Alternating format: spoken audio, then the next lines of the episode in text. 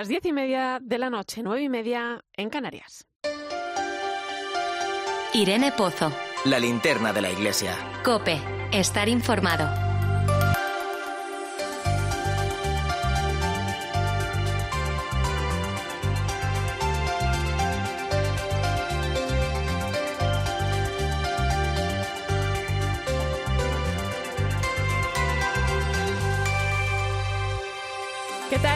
¿Cómo estás? A escasas horas de que finalice el estado de alarma, vengo reflexionando hoy un poco sobre ello. Hace poco más de un año, cuando la COVID-19 sacudía fuertemente nuestras vidas, el mundo se paró para mucha gente. Ha sido un tiempo difícil, donde hemos perdido a muchas personas, donde a la crisis sanitaria se unieron la social, la económica. Han sido unos meses complicados para todos, donde además hemos podido comprobar que la pandemia ha castigado en mayor grado a las personas más vulnerables. Y en este tiempo, desde el comienzo, la Iglesia se puso en primera línea, quizá de una forma más silenciosa, pero con la firme convicción de que era donde tenía que estar. Lo lleva en su ADN. Ha sido hospital de campaña, siempre cerca de quienes han estado más lejos. Nos tenemos que alegrar y tenemos que mirar al futuro con esperanza. La vacunación avanza, poco a poco vamos volviendo a nuestras tareas rutinarias, pero hay que hacerlo sin perder de vista el mundo que queda. Se acaba el estado de alarma, sí, pero los problemas económicos, sanitarios, sociales, laborales, siguen ahí y toca reconstruir. El Papa Francisco, en marzo de 2020, cuando todo comenzó y realmente fuimos conscientes de lo que teníamos encima, enseguida creó una comisión que pensara en el futuro en el mundo post-COVID, sobre todo a través del análisis y la reflexión eh, sobre los desafíos socioeconómicos y culturales que se plantean y la propuesta de pautas para enfrentarlos. Y es lo que toca ahora. Creo que ahí estamos todos. La caridad, la solidaridad, la búsqueda del bien común deben abrirse en todos sus campos, también en la cultura, la educación, la política, la economía. Es un reto importante el que tenemos por delante y el futuro dependerá de cómo lo afrontemos. Ojalá seamos capaces de reconstruir juntos mirando a ese futuro con esperanza. Te invito a que me acompañes esta noche. Vamos a poner el foco en muchas cuestiones hoy en la linterna de la iglesia. Recibe un saludo de quien te habla, Irene Pozo, en este viernes 7 de mayo. Escuchas la linterna de la iglesia. Con Irene Pozo. Y como cada viernes, te invito también a que nos acompañes a través de las redes sociales. Estamos en Religión COP en Facebook y Twitter, hoy con el hashtag linternaiglesia7m.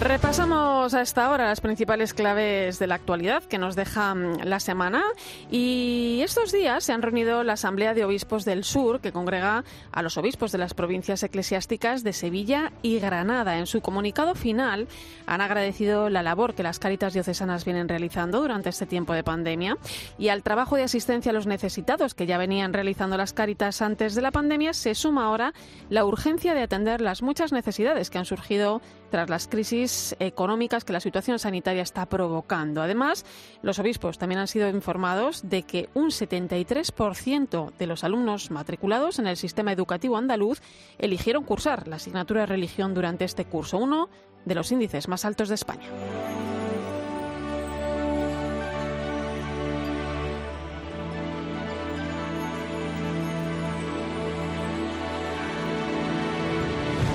Te cuento también que la Subcomisión Episcopal para las Relaciones Interconfesionales y el Diálogo Interreligioso de la Conferencia Episcopal ha publicado un mensaje de fraternidad y estima dirigido a las comunidades de musulmanes que viven su fe en España con motivo de la celebración del Ramadán.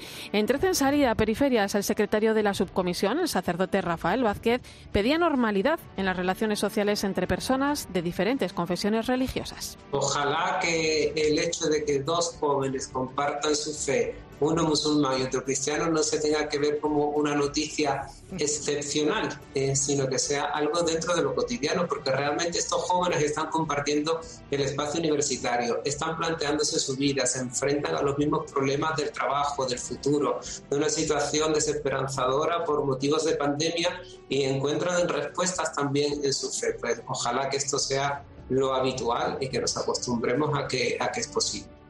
Pues una entrevista que puedes volver a ver este domingo a partir de las 2 menos cuarto de la tarde en 13. Más cosas. Manos Unidas ha realizado un llamamiento para frenar la expansión de la COVID-19 en la India. Desde la ONG católica recuerdan que la segunda ola del coronavirus sigue causando estragos entre la población del país asiático con unas cifras que hablan de cientos de miles de contagiados y de miles de personas muertas cada día.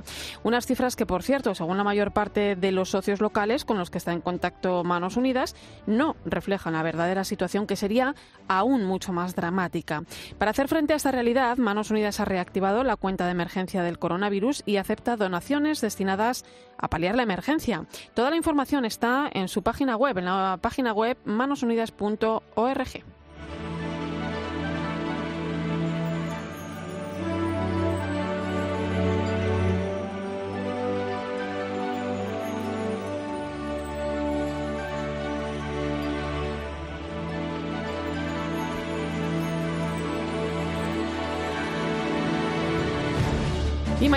se celebra el Día Mundial del Comercio Justo y con este motivo Caritas Española se ha sumado a la declaración de la Coordinadora Estatal de Comercio Justo titulada Reconstruyamos con Justicia. En ella se lanza un llamamiento a instituciones y representantes políticos para impulsar cambios hacia un modelo económico y comercial global más justo y sostenible en la era post-COVID-19. Y es que denuncian que la pandemia está teniendo un gran impacto en las personas más vulnerables de nuestras sociedades incluidos los pequeños productores.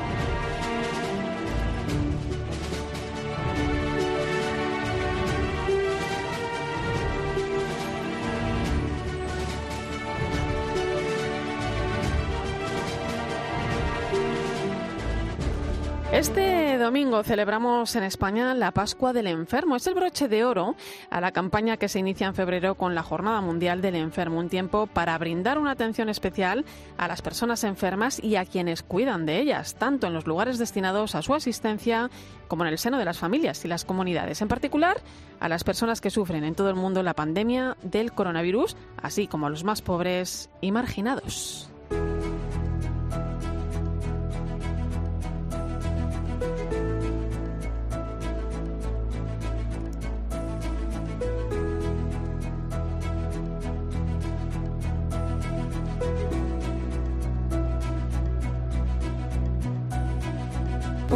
Pues para hablar de esta Pascua del Enfermo, tenemos esta noche con nosotros al padre Antonio Castilla, uno de los capellanes del Hospital Clínico Universitario Virgen de la Victoria de Málaga. Antonio, buenas noches. ¿Qué tal? Buenas noches. Me alegro de saludaros. Oye, bienvenido lo primero. Y, eh, Muchas gracias. La Iglesia se acerca en este día al mundo de la enfermedad, al mundo de los enfermos, de sus familias, también del personal sanitario. Este, este año, Antonio, ha sido un tanto complicado. lo hace con el lema Cuidémonos mutuamente. ¿Qué significa para ti que estás ahí al pie del cañón este lema? Bueno, yo tengo que decir que no solo este domingo la Iglesia se acerca al mundo del enfermo, sino que es consustancial, eh, o sea, es esencial de la Iglesia desde el origen, el estar vinculado al ámbito sanitario, por decirlo de alguna forma, al mundo de los enfermos, desde el origen, porque tenemos realmente en Jesús nuestra referencia y nuestro modelo, ese Jesús siempre atento a recibir y acoger a quien con algún problema de salud acudía, pues eso, a él, demandando vida, demandando sanación y sin duda que lo encontraba, y no solo la salud del cuerpo, sino pues también la salud del espíritu. Em, este año decíamos que ha sido un poco complicado. ¿Cómo ha afectado la pandemia a tu labor como capellán del hospital? ¿Os ha puesto en primera línea? ¿Os ha permitido ver, eh, bueno, pues más cerca que nunca la muerte, ¿no? Em, yo siempre digo que eh, se ha vivido, ¿no? Eh, cómo, cómo, ve, cómo vive uno entre tanta muerte, tanta vida, ¿no? Y, y también nos ha permitido a todos ver lo importante, que es la tarea que realizáis los capellanes de hospital, la del acompañamiento, Antonio. Ciertamente por el COVID-19 este año ha sido bastante peculiar. También es cierto que ha habido mucha atención, naturalmente, a enfermos con esta patología, pero también los hospitales albergaban otras patologías, personas que también, igual que los enfermos COVID, pues seguían necesitando acompañamiento, atención espiritual, sacramental. Sin duda el COVID ha absorbido mm, todo, sin duda que sí, pero bueno, ahí hemos estado los capellanes al pie del cañón y no solo los capellanes, sino la pastoral de la salud en general, de las parroquias, em, en las comunidades, pastoral de la salud al fin y al cabo, eh, dando el callo y procurando pues sostener en el dolor. Hombre, yo reconozco que la riqueza para mí del ámbito sanitario como capellán es quizá pues palpar, tocar, sentir la la humanidad en su estado puro, la desnudez de la vida humana en su estado puro, ¿no? A través de la enfermedad. Eh. Momentos de muerte y de dolor, claro que sí, pero también de mucho gozo y de mucha alegría. El consuelo del Señor cala, cala con hondura y profundidad y ese consuelo se traduce en bienestar y, en sanación, en salud y en recuperación. Fíjate, en su mensaje para la, Jornada Mundial del Enfermo, comentábamos antes que aquí en España celebramos la Pascua del Enfermo, pero esto es una campaña que ha empezado con esa Jornada Mundial que, se celebra en febrero. Eh, el Papa recordaba que las numerosas insuficiencias de los sistemas sanitarios y, las carencias en atención de las personas enfermas que han quedado al descubierto por la pandemia, eh, él insistía en que la salud es un bien común primario y y bueno, pues por suerte en nuestro país tenemos unos servicios de salud de primer nivel, pero quizá falta todavía humanizar un poco más el trato ¿no? que, que, reciben, que reciben los pacientes. ¿Crees que la pandemia, lo que se ha vivido en los hospitales, puede cambiar esta visión de la que estamos hablando, hacernos caminar hacia una medicina más humana? Sí, yo diría que sí, que ha servido, el Papa lo denuncia, sinceramente, y con mucha claridad, lo denuncia en su mensaje, pero eh, la pandemia ha puesto de manifiesto mm, no solo las carencias del sistema sanitario mundial, sino ha puesto en evidencia o ha revelado ese otro rostro que a lo mejor ha quedado ensombrecido otras veces, pero que ha servido para sacar lo mejor de todo el personal sanitario a pesar de las carencias. Ha sacado a relucir la pandemia el, la maravilla del trato humano, sin más. Y a pesar de las dificultades, de la falta de material, de la incertidumbre, de no saber cómo afrontar esta enfermedad, el contacto y el trato humano quizá es lo que más ha brillado. Y en el respeto, en la cercanía, en la comprensión, en el también tocar un poco el corazón de los familiares y los seres queridos que han quedado un poco desplazados por no poder estar con sus seres queridos pacientes en las, en las habitaciones de los hospitales. Yo diría que, así como el Papa denuncia toda esta carencia, sin embargo, la respuesta meramente humana ha brillado por sí sola en el trato cercanísimo y poniendo toda la carne en el asador por parte del personal sanitario, sin duda, sobre todo, poniendo toda la carne en el asador, echando las horas que hicieran falta, eh, tirando de recursos propios como teléfonos móviles, tablets, para mantener el contacto con los seres queridos, turnos mm, tremendos eh, sin descanso, sin comer, bueno, ha sido ha sido maravilloso, ha sido em, maravilloso. Antonio, ¿qué se aprende de la enfermedad? ¿Qué le enseña a uno? La, pues la enfermedad, desde mi punto de vista, la enfermedad eh, aprende, pues eso, a tocar al ser humano en su en su desnudez. La enfermedad es parte de la esencia de nuestra naturaleza humana, de nuestra existencia. A todos nos toca de cerca la enfermedad, sino personalmente a través de un ser querido.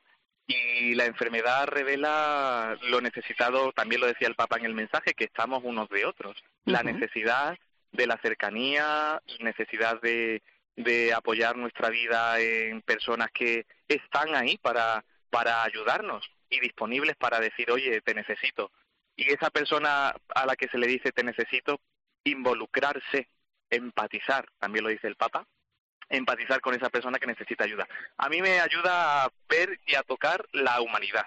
Y tú bien sabes, y bueno, todos los oyentes saben que en clave de fe, pues lo verdaderamente humano, humano, humano es lo verdaderamente divino, ¿no? Entonces, acercándose a lo humano se revela a Dios en su esplendor. Yo así lo experimento.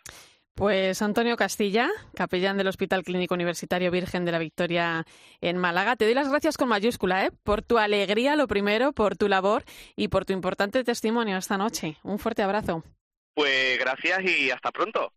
Hasta pronto. Escuchas la linterna de la iglesia. Con Irene Pozo. Ponemos el foco ahora en la información más destacada de estos días en nuestras diócesis.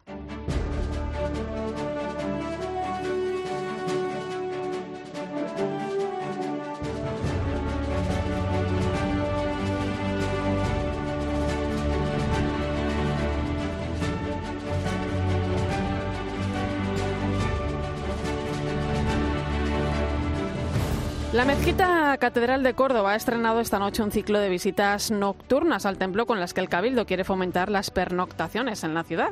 Con el título El alma de Córdoba, esta noche, mañana y los próximos 14 y 15 de mayo, el templo será visitable en un único pase a las 9 de la noche y va a disponer también de un número máximo de 60 visitantes. Por ello, será necesario adquirir las entradas en la web mezquita-catedraldecórdoba.es.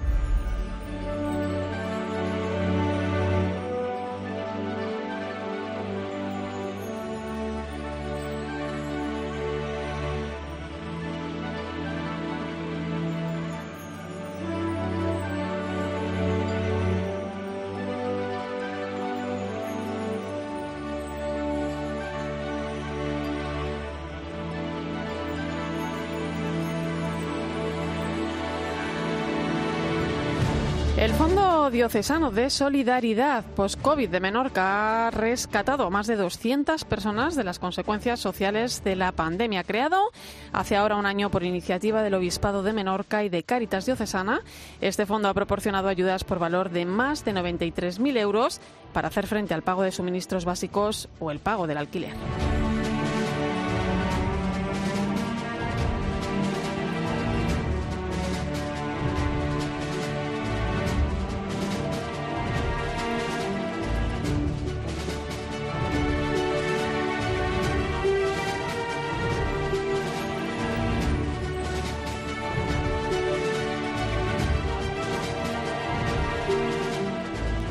Y terminamos en Orense, donde el Papa Francisco ha concedido la medalla Pro Ecclesia et Pontifice a la que ha sido durante 45 años la secretaria de la Delegación de Misiones de Orense, Josefa Ledo, una diócesis que en la actualidad cuenta con casi 100 misioneros diocesanos repartidos por todo el mundo. En declaraciones para la linterna de la Iglesia reconoce que el premio que va a recibir mañana no es suyo.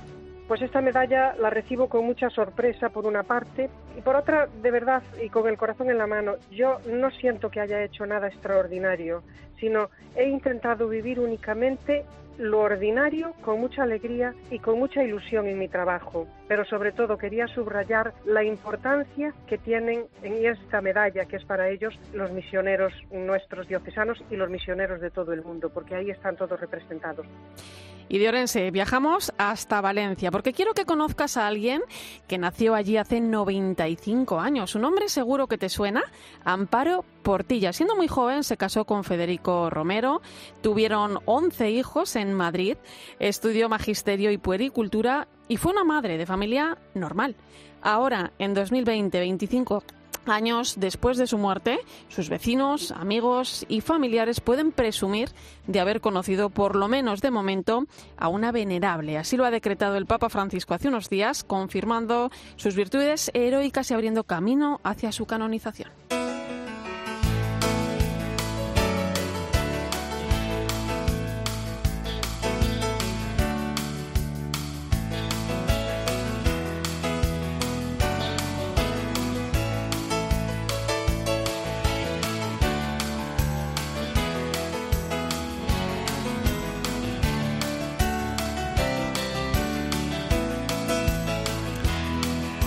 Si algo caracterizaba a Amparo es que fue esposa, madre, amiga, compañera, fuerte luchadora y una mujer trabajadora que supo darse a todos a pesar de las muchas dificultades que vivió en muchos momentos. Hoy tenemos el placer de tener con nosotros en la linterna de la iglesia a una de sus hijas con su mismo nombre. Buenas noches, Amparo. Buenas noches, Irene. ¿Qué tal? Oye, yo recibí el regalo de conoceros hace ya unos cuantos años, gracias a la información que se iba elaborando para la web del proceso de, beatificación de tu madre. Es una mujer que siempre me ha fascinado por su sencillez, por su vida eh, tan normal, pero a la vez tan extraordinaria, ¿no? Una mujer que, bueno, pues con su vida, con su forma de ser, con su ejemplo, pues se corresponde bien a lo que el Papa llama los santos de la puerta de al lado, ¿no? ¿Cómo era tu madre, Amparo? Bueno, lo has definido todo muy bien. Y bueno, primero darte las gracias porque nos has ayudado mucho con la página web en los comienzos y hasta ahora, ¿no? Bueno, ¿cómo era? Pues lo que has dicho, tú eras una persona muy alegre, mm, una mujer de, fe, de fe, bueno, una fe que, que aprendió en, la familia, después en el colegio también y después ella se siguió formando toda la vida. Tenía una fe muy profunda. Una persona muy alegre, muy dada a los demás, siempre a los demás eh, en su entorno natural, dijéramos, pues familia, amigos, personas que conocía, gente de las tiendas, eh, parientes, bueno, así, culta, era una persona culta, como has dicho tú, estudió esas, dos carreras, después también desarrolló, leía en libros en una institución que se llamaba Biblioteca y Documentación, que estaba en Valencia, que hacía informes eh, sobre el contenido cultural, ¿no? Y, también los libros fue una mujer eh, que, le gustaba todo en la vida, ¿no? El arte, la literatura, la música. Yo te diría también que le gustaba mucho bailar. Mi padre no, bailaba tan bien, ¿eh? Eso, fue un hándicap, pero bueno. Oye, Amparo, ¿por qué decidís poner en marcha su proceso de beatificación? ¿Cuándo comienza todo? Comienza todo un poquito antes de morir, porque bueno, nosotros pensábamos, mucha gente pensaba que era una persona santa, no en el sentido que se dice de cualquier persona que se muere, ¿no? Así nos lo decían algunas personas, es que vosotros habéis vivido muy cerca, pero es una persona santa no en ese sentido, sino en el sentido estricto de la palabra. Nosotros también lo veíamos.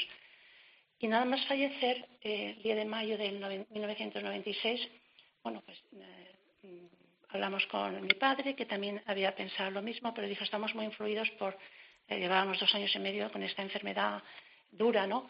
Y estamos muy impresionados, vamos a dejar pasar un poco el tiempo. Pero teníamos esa certeza y la gente nos pedía, o sea, en el, en el funeral, en el tanatorio, la gente decía que no rezaba por ella, sino le rezaba a ella. Nos empezaron a pedir algo, estampas, algo para rezar. Entonces tuvimos una reunión, se llamó el 10 de, mayo, y en junio ya tenemos esa, esa primera reunión. Eh, dijo mi padre que sí, que empezábamos este, este, esta andadura, ¿no? Y, entonces eh, nos reunimos para pensar el texto y la foto para pedir una estampa que nos la autorizara el arzobispado.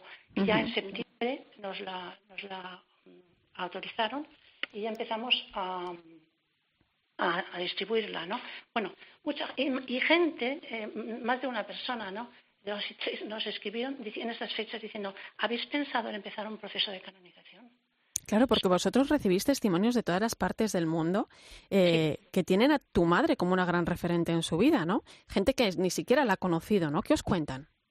Pues nos cuentan que les ayuda mucho en, porque es, cercana en el tiempo, han pasado 25 años, tampoco es tanto tiempo, en las circunstancias, en, la vida que le ha tocado vivir, pues está, muy cercana, ¿no? Muy asequible, decía una, decía una persona, decía, es que es, es un ejemplo muy asequible. Mira, Hoy hemos recibido un correo de un obispo de China que, que, nos está pidiendo que quiere que sea, tenemos que, bueno, ver esto como lo hacemos, ¿no? que sea pues, como una intercesora por allí, bueno, no sabemos chino nosotros, pero eh, eso se solucionará. Bueno, que es por todas partes, ¿no? Entonces, nos, de verdad es que estamos impresionados porque nos llegan de todos sitios, gente eh, de Polonia, no sé, de, de Japón, de Filipinas, bueno, sí, nos desborda, nos desborda. Yo creo que esto es la gracia de Dios, porque si Dios ha querido que la Iglesia confirme sus virtudes heroicas, será pues para que sirva, por ejemplo, para muchas personas. ¿no? Oye, Amparo, me hablabas de, todas esas personas que, bueno, pues en los últimos días de, vida de tu madre, de, eh, con esa enfermedad, ya, ya hablaban, ¿no? De, recordaban, ¿no? Y querían, ¿no? rezarla, ¿no? Y, eh, pero a vosotros los hijos, ¿qué os ha aportado su ejemplo, ¿no? Y cómo llega eh, también hoy en día hasta las siguientes generaciones, ¿no? Nietos, sobrinos, es un testimonio importante. Sí, pues ¿qué nos aportó? Nos aportó el ejemplo de su vida, o sea, el porque le hemos visto vivir eh, como, como ella pensaba, ¿no? con esa fe, con esa alegría en cualquier circunstancia, en momentos buenos y malos que en la vida hay de todo, siempre de sufrimientos y de alegrías. Pues esa actitud ante la vida, esa actitud de, se consideraba, sabía, no se consideraba que era hija de Dios y estaba abandonada, abandonada en él, ¿no? Y de ahí radicaba todo, de ese trato que tenía con Dios constante, ¿no? Y veía en todas las personas hijos de Dios. Por eso a todo el mundo le trataba igual, ya fuera como fuera, ¿no? De donde procediera, porque veía ahí hijos de Dios. Entonces, eso nos lo ha inculcado, ¿no? Y después, el cuidado de la vida, de, los, de, los, niños, de las personas mayores, de los ancianos, tratar bien a todo el mundo. Eh, bueno, y, eso es una cosa que nos se, ha quedado. Luego su alegría, alegría porque una persona muy alegre y muy simpática, ¿no? Eh, divertida, le gustaba disfrutar de la vida, era una disfrutona, ¿eh? y estando ya mal, o sea, me refiero con, en, los últimos años, en los dos últimos años, ya disfrutaba de todo, pues lo que veía por la ventana de los pájaros de la primavera, le gustaba la vida, ¿no? Amparo, el Papa acaba de reconocer las virtudes heroicas de tu madre. Eh, ¿Cuál es el siguiente paso? ¿Qué se tiene que dar para seguir avanzando en el proceso? Bueno, ahora eh, el siguiente paso es eh, que haya una curación. Digo curación porque normalmente los milagros que se, aportan son curaciones que son los que se pueden demostrar con documentos, ¿no? A veces he oído yo eh, a nuestra apostoladora Silvia que había habido un milagro que de un submarino que no se podía abrir la escotilla, pero vamos, eso son las cosas más, más difíciles de demostrar. Pero suelen ser curaciones, entonces una curación atribuida a su intercesión y que esa curación se pueda demostrar con los documentos anteriores y posteriores y que sea luego inmediata y, permanente, ¿no? Tenemos muchas, o sea, nos escriben de muchas partes con curaciones. Eh, no todas podemos llevarlas a término la, la, investigación porque faltan documentos, ¿no? O cuando en algún sitio pues una persona se ha curado de esa enfermedad en alguna parte del mundo. Pero bueno, en cualquier caso es, es un trabajo que a nosotros ya no nos compete porque el trabajo eh, que nosotros podemos hacer humano ya lo hemos hecho y ahora es pedir pedir a, través de su intercesión para que haya una curación y Dios haga un milagro, ¿no? Pues querida Amparo Romero, os deseo lo mejor. Me alegro mucho por esta noticia. Invito a nuestros oyentes a conocer más sobre la vida de tu madre en la página web www.amparoportilla.org y también a rezarle mucho porque es una forma muy bonita de acompañar este proceso. Un fuerte abrazo. Un abrazo muy fuerte, Irene. Muchas gracias. Y a partir de las 11 de la noche, las 10 en Canarias, vamos a reflexionar sobre la situación de los mayores con el presidente de la Pontificia Academia para la Vida, Monseñor Vincenzo Paglia, que esta semana era entrevistado en Trece. Además de dedicar gran parte de su trabajo a los mayores, el gobierno italiano le ha encargado repensar su política de asistencia sociosanitaria con ellos. Recuerda que puedes seguirnos en redes sociales. Estamos en Religión Cope en Facebook y Twitter. Hoy con el hashtag Linterna Iglesia 7M.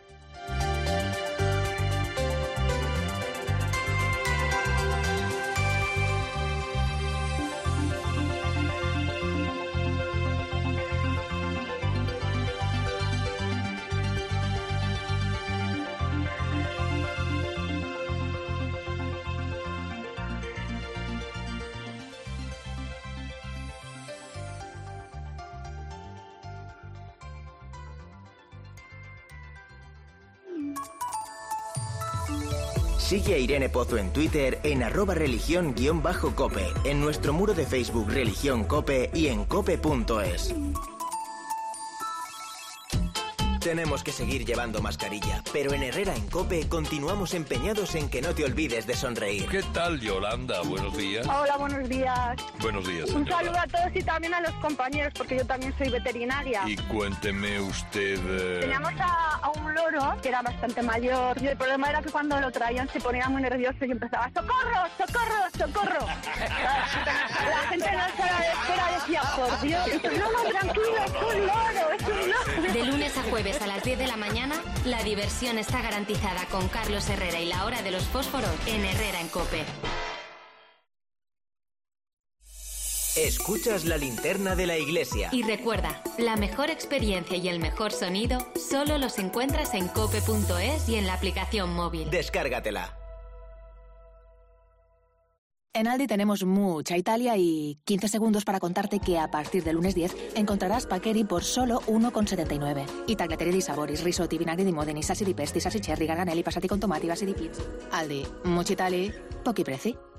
Iris tiene en su casa una placa flex inducción de Balay donde le caben paellas hasta para 10 personas. Sí, y sartenes y ollas de todos los tamaños, hasta planchas. Me la recomendó mi amigo de Balay. Si tú también la quieres, puedes comprarla en balay.es, en el 976-305-712 o en tu tienda habitual. Tú también puedes decir eso de tengo un amigo en Balay. Todos tenemos un amigo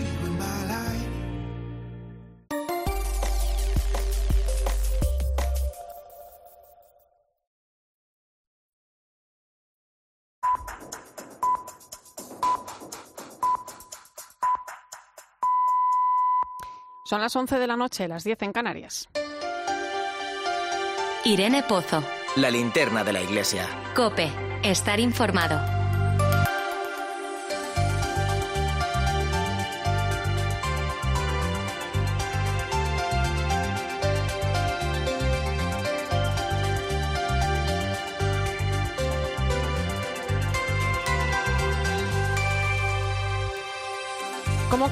Hasta ahora viajamos hasta el Vaticano. Allí se encuentra nuestra corresponsal, Eva Fernández. Buenas noches, Eva.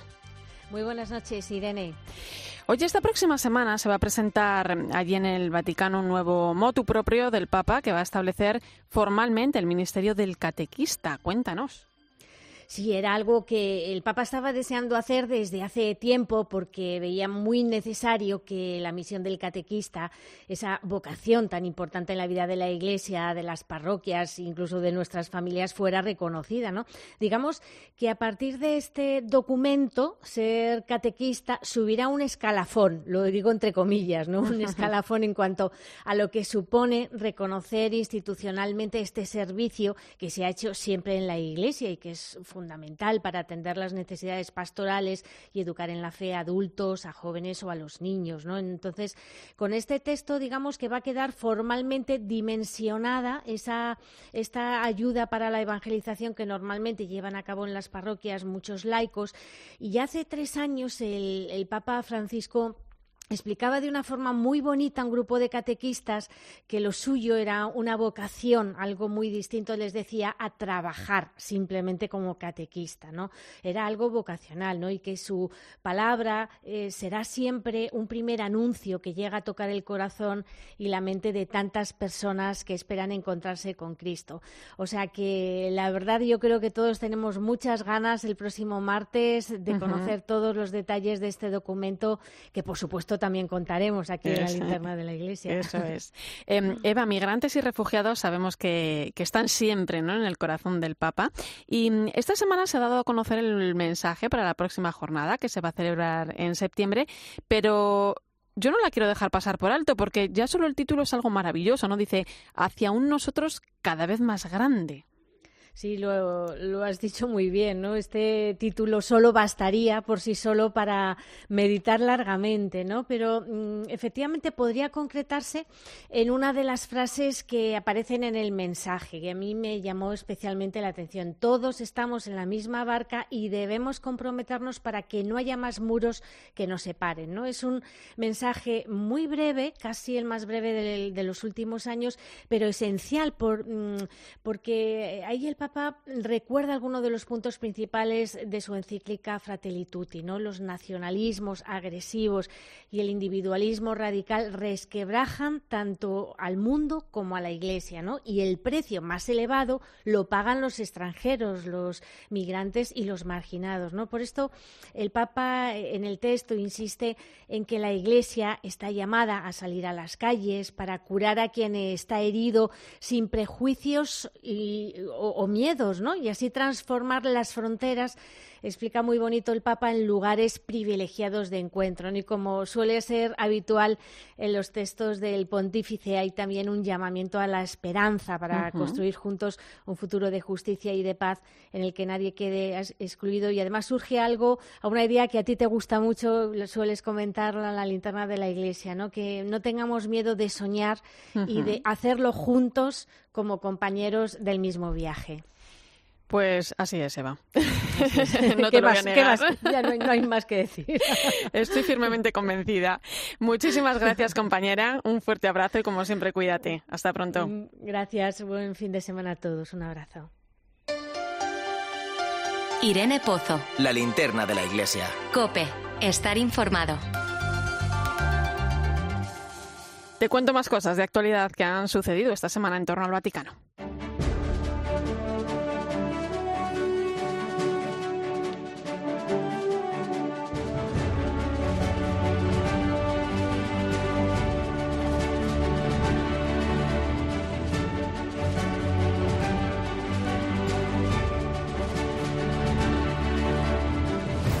El Papa Francisco habla muchas veces de la relación entre los jóvenes y los ancianos. En el último año, estos últimos han sido objeto de descarte en muchos países debido a la pandemia. El presidente de la Pontificia Academia para la Vida, Monseñor Pag, le hablaba esta semana en 13 sobre la necesidad de volver a poner en el centro de la sociedad a los ancianos. Es indispensable y urgente que todos tomemos conciencia de un cuidado mucho más atento y más radicalmente nuevo de este nuevo pueblo de ancianos que forma parte de nuestras sociedades europeas. Además, Monseñor Pagle habló de la importancia de que todos tomemos conciencia de la cultura del descarte a la que tanto se refiere el Papa Francisco y de la enorme contribución de nuestros mayores a la sociedad.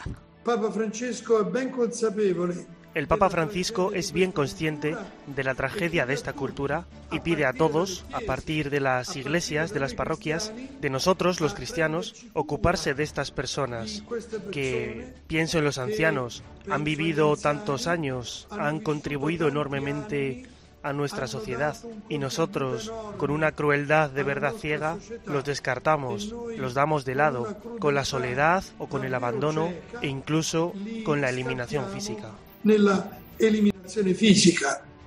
El presidente de la Pontificia Academia para la Vida habló también de la importancia de ayudar a nuestros mayores a comprender que son una gran fortaleza espiritual aún con su debilidad. Siamo tutti bisognosi di aiuto. Todos necesitamos ayuda, somos todos frágiles, y los ancianos nos lo revelan, no con palabras, sino con su misma debilidad. Nos dicen que el tiempo es donarse a Dios, es tiempo de prepararse al paso de la eternidad. Monseñor Vincenzo Paglia fue nombrado hace unos meses por el gobierno italiano presidente de una comisión para la reforma de la asistencia sociosanitaria de los ancianos en el país. Sobre su labor, destacó que es un buen servicio de una iglesia en salida en el sentido de servir al bien de todos. He guiado esta comisión con entusiasmo porque de frente a los ancianos que morían era importante salir y salvarlos, porque lo que cuenta es ayudar a salvar a tantos ancianos que son descartados y abandonados. Debo decir que después de pocos meses esta comisión ha tenido frutos preciosísimos hasta este momento. Pues una entrevista que pueden ustedes volver a ver mañana sábado a partir de las 12 del mediodía en el programa Crónica de Roma de 13. Más cosas, el vídeo del Papa con sus intenciones de oración para el mes de mayo aborda el tema de las finanzas justas. El Santo Padre pide que sean instrumentos de servicio para servir a la gente y cuidar la casa común. Todavía estamos a tiempo de poner en marcha un proceso de cambio global para practicar una economía diferente más justa, inclusiva, sostenible, que no deje a nadie atrás. Pues son las 11 y 8 minutos de la noche, una hora menos en Canarias. Enseguida analizamos otras cuestiones de actualidad. Escuchas la linterna de la iglesia. Con Irene Pozo. Cope, estar informado. Comenzamos nuestro tiempo de tertulia. Hoy me acompañan el rector de la Universidad Pontificia de Comillas, Julio Martínez, bienvenido. Hola, buenas, buenas noches a todos. Y el redactor jefe de la revista Mundo Negro, Javier Fariñas, buenas noches. Muy buenas noches. Acabáis de entregar el premio Mundo Negro a la Fraternidad. Estuvimos hablando con Inma Gala la semana pasada. Sí, antes de ayer, este, no, antes de ayer, no, ayer, ya en esta semana rara de cuatro días laborables, bueno, pues ayer tuvo lugar ese encuentro África que en esta ocasión pues ha sido o semipresencial o casi casi online 100%, ¿no? Y tuvimos que aplazarlo de febrero a, ayer, pues esperando que tuviéramos la oportunidad de hacerlo presencial, pero bueno, pues el tiempo y las circunstancias no lo han hecho posible. Y al final, bueno, pues dedicado el encuentro a las migraciones, pues hemos querido reconocer el trabajo de una delegación que está ahí en territorio fronterizo y con un, pues miles de personas ya en estos 10 años de trabajo que buscan eh, llegar a Europa desde múltiples lugares de África subsahariana principalmente. Muchos de ellos lo logran, muchos de ellos no, muchos de ellos en Tánger reencuentran o rehacen el plan migratorio que les llevó hasta allí. Bueno, en definitiva, reconocer el trabajo de la Iglesia allí donde está, donde hace lo que sabe hacer. Y bueno, con Monseñor Agrelo, que el emérito de, de Tánger, que estuvo ayer, nos acompañó, con Inmagal a través de, de Zoom, bueno, pues eh, haciendo un poco homenaje y reconociendo el trabajo de, de esta institución, diez años ya, de trabajo a favor de las migraciones. Pues bien merecido además, ¿eh? Desde luego.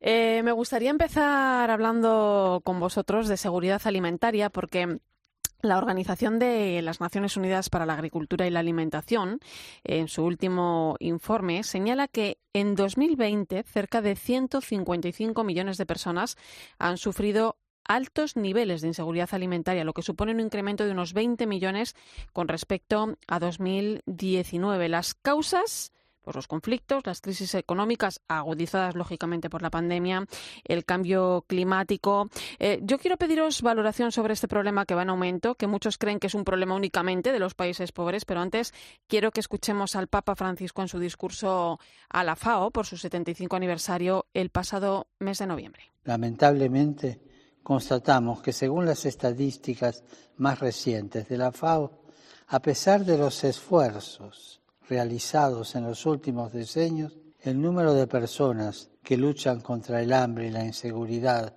alimentaria crece, está creciendo, y la actual pandemia agudizará todavía más esas cifras. Para la humanidad, el hambre no es solo una tragedia, sino una vergüenza. Julio. Sí, quizás eh, convenga empezar diciendo que Estamos hablando aquí de situaciones de hambre extrema, ¿no? De, un hambre que no es solamente un hambre crónica, que, de la que también, bueno, pues tenemos que preocuparnos, pero que del hambre extrema que se produce cuando una persona no puede consumir suficientes alimentos para vivir y, y está puesta en peligro inmediatamente. Y aquí eh, lo que sí vemos es que hay una relación de causalidad, un círculo vicioso, podríamos casi decir, entre los conflictos y las hambrunas y, esta hambre extrema. La mayor parte de las personas que padecen esta situación, que desde el punto de vista de una humanidad eh, sensible a, a las situaciones de los demás, no debería ser de ninguna manera tolerada, pues es por, por conflictos, por violencias, por, por choques de, diverso calibre e intensidad, eh, desde guerras a otro tipo de, situaciones. También, por supuesto, como, como decías, hay, hay causas medioambientales que mm, efectivamente están creciendo. Con la sequía, por ejemplo, la, falta de agua. La sequía, sí, también la sequía, pero pero podemos hablar también de, de huracanes, de, de incendios, eh, etcétera, que, que, al mismo tiempo tienen causas detrás de, de cambio, cambio climático, ¿no? Y, y, por supuesto causas eh, económicas que la pandemia ha agudizado, ¿no? En algunas zonas del mundo. Este, digo, es un problema que, que también pone de manifiesto la importancia de una buena gobernación. Eh, quisiera traer aquí, por ejemplo, a colación a, a un filósofo y premio Nobel de Economía también, como Amartya Sen, cuando al hablar del desarrollo desde, ya desde hace años, él pone de manifiesto que los países con una democracia suficientemente viva y ágil eh, no padecen situaciones de hambre extrema, ¿no? Y esto nos tiene que hacer pensar que cuando la democracia actúa y funciona, pues la gente tiene una capacidad de reivindicación, de defensa de sus propios derechos, que, en situaciones donde eh, la libertad, la expresión de, del propio sentir, de, de la necesidad, no, no se reconoce, pues esa gente no se puede defender. Oye, aquí cerca nuestro estamos hablando de ese hambre extrema, pero yo no sé hasta qué punto, porque aquí durante esta pandemia, y lo estamos viendo todos los días con las colas del hambre, hay gente que pasa hambre y hay gente que no tiene para poder comer. Claro, que sí que cuando decías que no es el escenario único de, los pueblos y los países del sur, desde luego, pero me parece que, que, también habría que, que, matizarlo, ¿no? Porque me parece que el, que el hambre es la, la gran pandemia de la humanidad. o, o, la gran, yo diría casi la gran epidemia porque normalmente está muy, muy, muy condicionada a los pueblos del sur. En líneas generales, que sí que en situación económica, política, social, antes Julio hablaba de, de sistemas democráticos, que sí, el entorno en el que nosotros vivimos, lo habitual no es ver a la gente pasar hambre y mucho menos morir de hambre. Pero es que la gente, y Julio ponía el matiz al principio, estamos hablando del informe de la FAO, habla de gente que se muere de hambre. Porque. El hambre extrema, ¿no? Del que hablaba el hambre extrema, y además, que sí que también en este caso es muy. Es muy duro, ¿no? El, el eufemismo del lenguaje. O sea, que si la FAO habla de inseguridad alimentaria, no, lo que estamos hablando es de gente que puede morir en cualquier momento de hambre o de causas directamente vinculadas al hambre, ¿no? Entonces me parece que que decir que hay filas del hambre aquí en España, desde luego que las hay, que sí que por desgracia, pero entendemos que una vez que pase esta coyuntura extraordinaria, que no sabemos el tiempo que, se extenderá no solo en España, sino en nuestros países del entorno, que si hay una crisis económica pues, pues severa que está afectando a, a millones de familias, pero no es el contexto habitual del primer mundo. Mientras esa situación sí que va a seguir manteniéndose en los países del sur, y estamos hablando de ciento cincuenta y tantos millones de personas en todo el mundo. Y en nuestros informativos, y buena parte de culpa a lo mejor la tenemos nosotros, este informe ha pasado escandalosamente en silencio. Totalmente. A mí me parece que, que sí que evidentemente tenemos que poner atención a la pandemia y a unas elecciones regionales, por supuesto. Hacía yo referencia, de hecho, al principio, ¿no? Digo, es que parece que esto es solo un problema de los países pobres, ¿no? Eh, y realmente eh, somos todos los que tenemos que responder ante este desafío, ¿no? Fijaros lo que decía, fijaros porque he encontrado lo que decía Pablo VI en el 25 aniversario de la FAO, en el discurso que, él dio. Em, él hablaba eh, de la necesidad de un cambio radical en el comportamiento de la humanidad. Estoy hablando del año 70. Claro, pero que sí que lo que lo, esta desigualdad y este, vamos a decirlo así, consumismo exacerbado en todos los sentidos, ¿no? Que sí que en este acaparar y querer, más y pasar por encima de, los demás. Antes con Eva hablábamos de la jornada de los migrantes, que sí que buena parte de esos migrantes vienen pues porque en sus países no tienen esperanzas de futuro y, y, tienen muchas más dificultades en acceder al norte global y rico las personas que las materias primas. Y esto ocurre desde hace un montón de años. Es decir, no, no, no lo estamos inventando ahora solo con el coltán, aunque esto sea una generalización un poco burda, no lo pueda, lo pueda agudizar, pero estamos ante un, ante un desequilibrio global cada vez más amplio. O sea, en el momento en el que la humanidad tiene la mayor capacidad de su historia para producir y conservar alimentos y alimentar a los millones, a los miles de millones de seres humanos que habitamos en este mundo, bueno, pues precisamente esa capacidad no se, no se equipara al, a un reparto igualitario entre todos, claro. Sí, y, yo eh, en esta línea incluso añadiría que la denuncia de Pablo VI eh, aún se hace ahora como más hiriente el, seguir diciendo esto, porque precisamente en un mundo de la globalización, pues eh, somos mucho más capaces de, de llegar primero a conocer, a detectar, a actuar, a intercambiar, y sin embargo eh, falta esa voluntad, ¿no? Entonces, eh, el, este problema que ponemos sobre la mesa nos hace ver la necesidad, diríamos, de hacer una reflexión como la de Fratelli Tutti, ¿no? Y hacerla en serio, ¿no? Y decir, bueno, ¿qué, ¿qué significa para nosotros el sentirnos parte de una humanidad en la que eh, somos hermanos, y no podemos prescindir unos de otros. ¿no? Bueno, está puesto sobre la mesa ahora, por ejemplo, con las vacunas. Ahí hay un elemento que con el hambre no existe, que es que sabemos que si no vacunamos al conjunto del planeta, la pandemia no se termina. Entonces ahí hay un elemento de autointerés, podríamos decir, de los países ricos, que sí moviliza fuerzas. Bendito sea que, que las movilice, ¿no?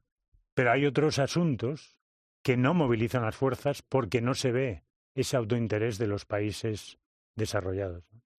Ah, eh, estamos hablando de, esta pandemia. Escuchábamos al comienzo el llamamiento de Manos Unidas con la situación desesperada y, descontrolada que se está viviendo en la India. El Papa esta semana em, eh, escribía al arzobispo de Bombay, al presidente de los obispos indios, le, hablaba de perseverancia, de fuerza, de paz, ponía en valor el trabajo y el esfuerzo que está haciendo la Iglesia, también afectada pero bueno, pues ahí sigue trabajando en, primera línea. Eh, la India probablemente sea en estos momentos el país más afectado por la pandemia. Bueno, estos días, eh, claro, las cifras son tan volubles y, se mueven tanto, ¿no? Pero sí que se decía que entre Brasil y la India acaparaban la mitad de los contagios del mundo. Entonces, que si estamos hablando en la India, que si un día sí podemos a lo mejor eh, movernos 30 o 40 mil casos, pero está hablando de más de 300, 350 mil casos diarios, con lo que eso significa, ¿no? Evidentemente estamos hablando de un país con mil y muchos millones de habitantes.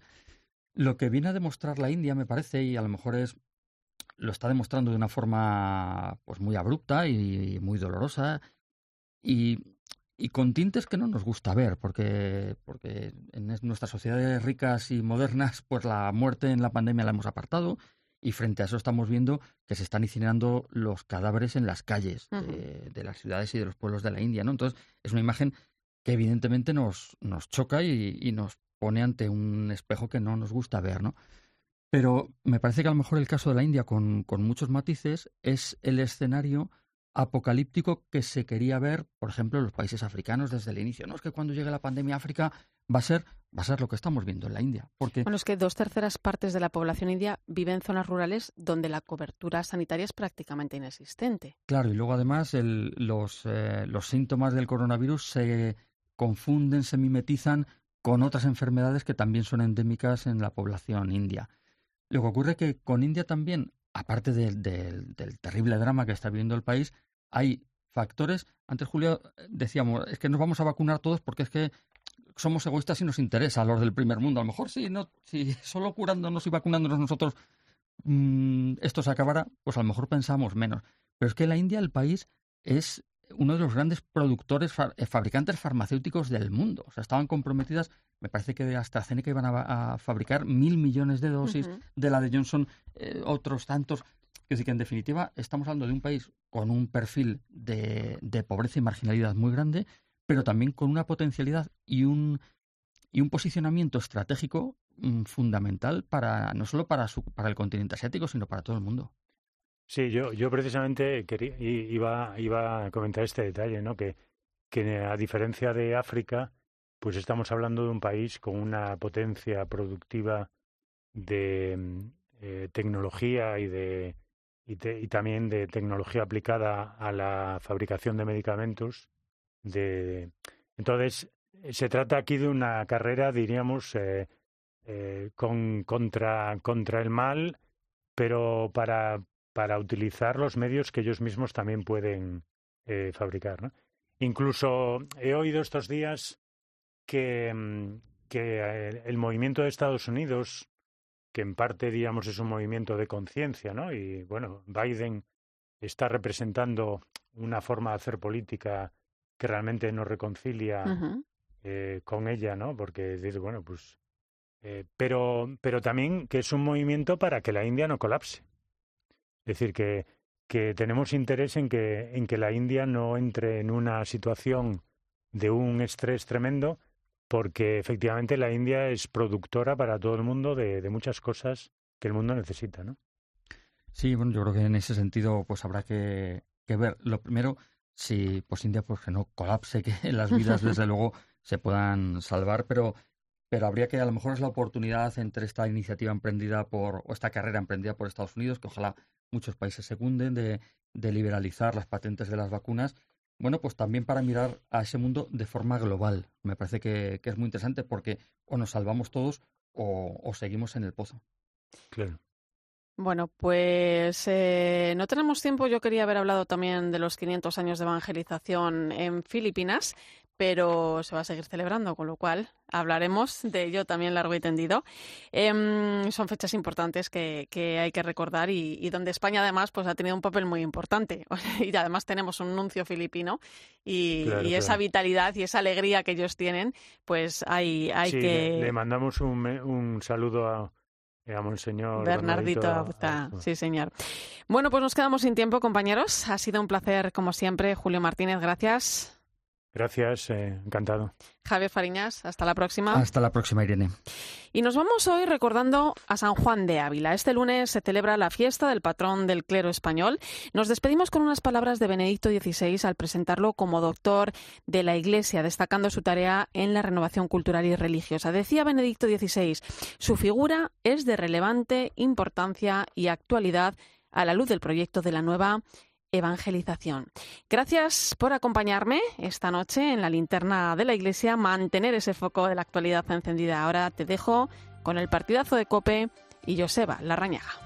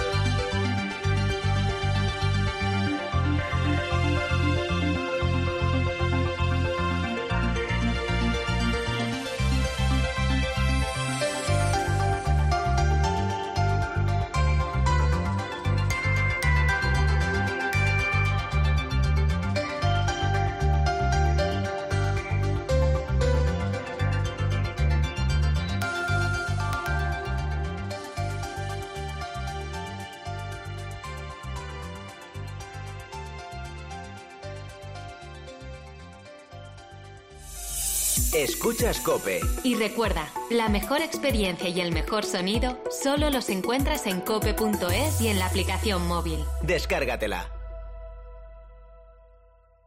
A ese dolor de espalda que te fastidia el fin de semana. Y a ese dolor de cabeza que pone a prueba tu paciencia, ni agua.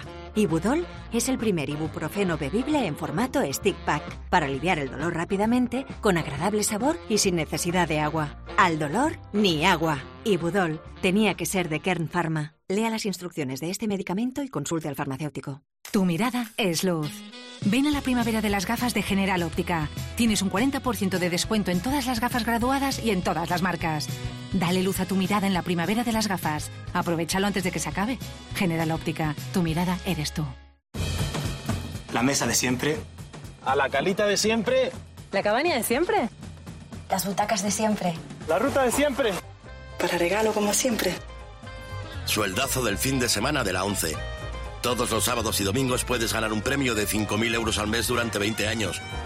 Más 300.000 al contado. Bien, acostúmbrate.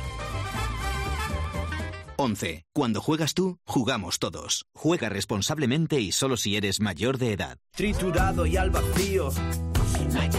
Como sano y menos lío. Batidora para triturar, batir y conservar al vacío. Compra la Bosch en tu tienda en nuestra web o llámanos. Bosch. Marc Márquez y Paul Espargaro, pilotos del equipo Repsol Honda de MotoGP, tienen algo que decirte. Esta temporada queremos dedicársela a todos los que no se detienen jamás. A los que en cada nuevo día ven una oportunidad. A los que no pierden el ánimo y avanzan. A los que ante la adversidad se crecen. A todos esos que cuando se caen se levantan y arrancan de nuevo a los que nunca, nunca apagan el motor. Esta temporada os la dedicamos a todos vosotros. Equipo Repsol Honda, la energía de los que no se detienen. Ahora más que nunca necesita respuestas. Y en COPE, las preguntas las hace Carlos Herrera con los protagonistas de la actualidad. Isabel Díaz Ayuso.